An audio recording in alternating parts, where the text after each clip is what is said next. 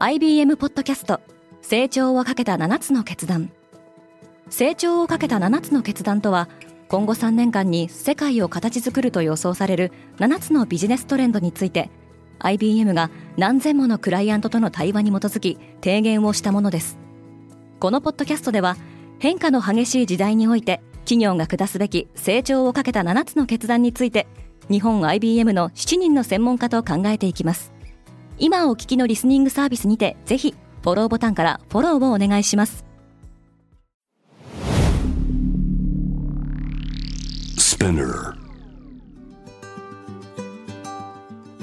おはようございます。ケリーアンです。12月22日水曜日世界で今起きていること。このポッドキャストではニューヨークのニュースルームから今まさに発信されたニュースレターを声でお届けします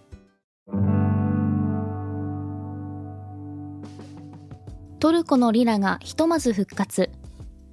トルコのレジェップ・タイップ・エルドアン大統領が発表したばかりの通貨強化策によってリラは一時的に急騰しました。しかしその後記録的な安値となった後に再び急反発するなどエルドアン大統領の計画の不確実さを示す形になっています。世界の時価総額トップ10に中国企業はもういない。クイックファクトセットの新しいデータによるとアリババとテンセントの両企業が世界の時価総額トップ10圏外に急落しています。一方で台湾の半導体メーカー TSMC が10位につけアジア企業として最も評価額の高い企業となりました。世界各地で新型コロナウイルス規制がさらに強化。オミクロン株の感染拡大を抑えようとポルトガルではバーやレストランが閉鎖されています。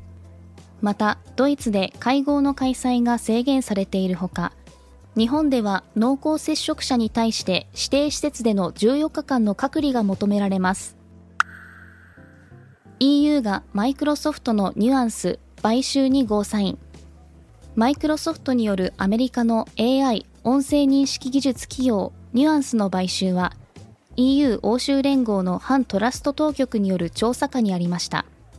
今回の160億ドル日本円でおよそ1.8兆円という買収額はマイクロソフトにとって2016年のリンクトイン買収に次いで2番目に大きな規模となります。貨物船の船長に有罪判決。2020年7月にモーリシャスで起きた原油流出事故について座礁した貨物船若潮の船長がモーリシャスの首都ポートルイスの裁判所から有罪判決を受けました。船長は座礁した夜船内パーティーで飲酒したことを認めています。ドバイの支配者が元妻と子供たちへの支払いを命じられた。ドバイ首長の第二夫人だったハヤービント・アルフセインは2019年に英国に亡命。離婚及び2人の子供の親権を求めていました。英国の裁判所は彼女の訴えを認め2億5150万ポンド日本円でおよそ380億円の支払いを命じましたがこれは英国史上最大の離婚調停といえます。今日のニュースの参照元は概要欄にまとめています。面白いと思った方はぜひ、Spotify、Apple Podcast、Amazon Music でフォローしてください。Quartz Japan では世界の最先端を毎日2通ニュースレターでお送りしています。ぜひこちらも見てみてくださいね。ケリーアンでした。Have a great day!